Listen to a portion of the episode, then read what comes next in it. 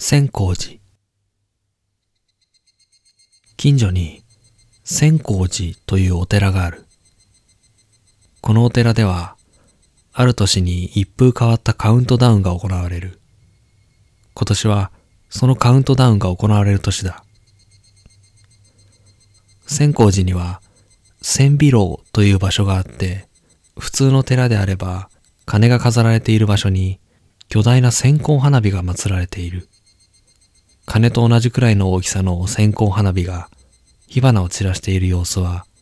夜などに見るととても綺麗だ。千光寺の線香花火は毎年新年の始まりに火が灯され一年中火花を散らせる。そして大晦日にその火を落とし翌年の線香花火に火を受け継ぐのだ。だが自然災害などが多い年にはその火が一年の終わりを待たずに落ちてしまうことがある。その場合、千尾楼に設置された受け釜という釜に火が落ちて、その日に厄払いをしたいものを投げ入れる祈祷が行われる。火が落ちないまま年越しを迎えた場合は、カウントダウンに合わせて参拝客が線香花火の火に向かって願い事をすることで火を落とす。火が落ちる先には来年用の線香花火が設置されており、安寧の火が受け継がれることで、次の年も平穏無事に送ることができるとされているのだ。大晦日に火が落ちずに、そのまま鎮火してしまうこともあるが、参拝客の願いが多ければ多いほど、火落としの成功確率は上がるとされている。今年は線香花火の火が年の途中で落ちることもなく、大晦日の今日、千光寺では火落としが行われる。千尾炉に灯った線香花火の火は今、小さな火花を散らす散り菊の状態を迎えている。千光寺の線香花火は、普通の線香花火と同じように、一年を通して四つの姿に変化する。まず、一年の初めに火が灯ると、酸素を取り込んで火球ができ、ボタンと呼ばれる状態になる。次第にその火球から激しく火花が散る松葉となり、それが落ち着くと、柳の枝のような火花を散らす柳となる。そして最後には、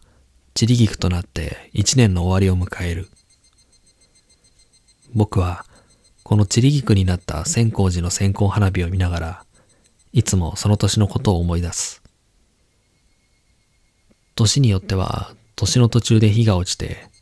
受け釜に火が灯っているのを見て、大変な一年だった、と振り返ることもある。年越しが近づき、千光寺の千尾楼はにわかに活気づいてくる。寺の住職が火落としの説明をして、参拝客は各々に願う願い事を決める。僕も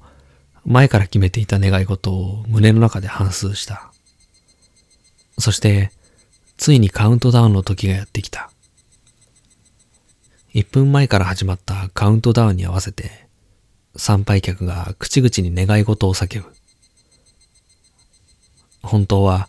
実際に口に出して願い事を言った方が、火落としは成功しやすいのだが、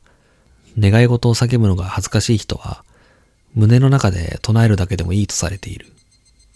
子供たちが元気よく願い事を口にするのを聞きながら、僕は胸の中で願い事を繰り返し願った。